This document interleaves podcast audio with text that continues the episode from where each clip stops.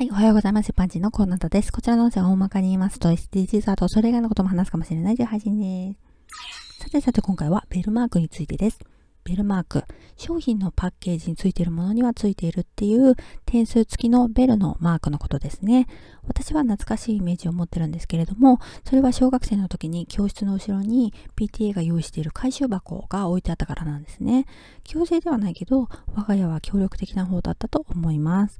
マークの外側を余裕を持って切り取って回収箱に入れるだけです。このマークを集めてベルマーク教育女性財団に送るとマークの点数1点が1円という換算で学校で使用できるものを購入できるんです。テレビとかパソコン、一輪車、図書館の本などですね、このマークを集めるっていうベルマーク運動に参加すれば学校が助かるってわけです。意外だったんですけど、このベルマーク運動、新聞社の何十周年記念みたいな感じで始まったそうです。面白い仕組みですよね。